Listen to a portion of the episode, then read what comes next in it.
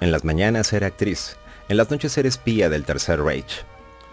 En 1986 el gobierno de los Estados Unidos comenzó a desclasificar una serie de archivos que se habían mantenido ocultos durante 40 años. Estos revelaban sórdidos detalles del nacionalsocialismo en la época de la Segunda Guerra Mundial.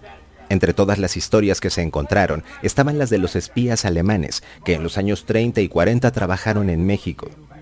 Aunque no hay mucha información de quiénes eran todos estos espías, se sabe que en 1941 llegó a México una actriz despampanante llamada Hilda Kruger, que trabajaba para el Tercer Reich.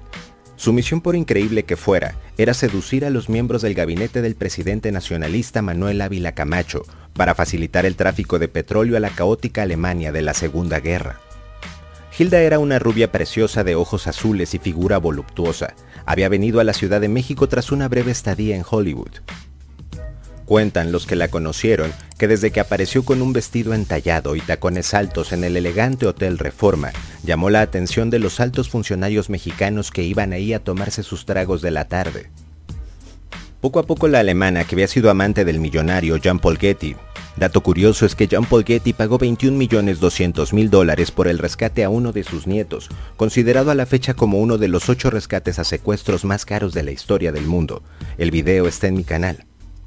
Hilda se llevó a muchos políticos a la cama. Cada uno de sus amantes le revelaban secretos que terminaban en Berlín y facilitaban el tránsito clandestino de mercurio mexicano al país europeo.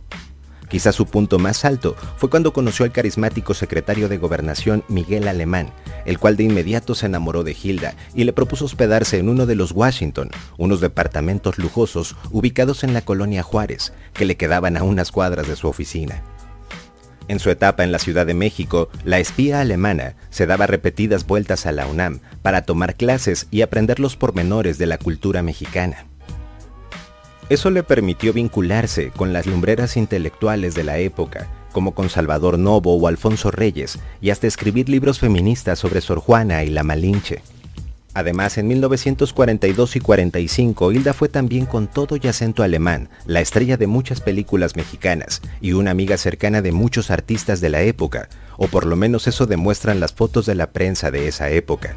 Los días de gloria de Hilda terminaron cuando Estados Unidos se involucró en la guerra y Manuel Ávila Camacho por presiones de los aliados se tuvo que pronunciar en contra de Adolf, Miguel Alemán protegió a Hilda y hasta le arregló un matrimonio para que no corriera la suerte de otros espías alemanes que inmediatamente eran expulsados.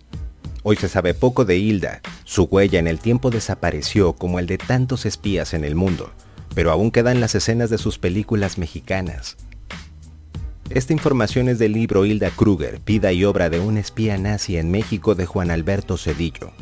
Gracias por ver.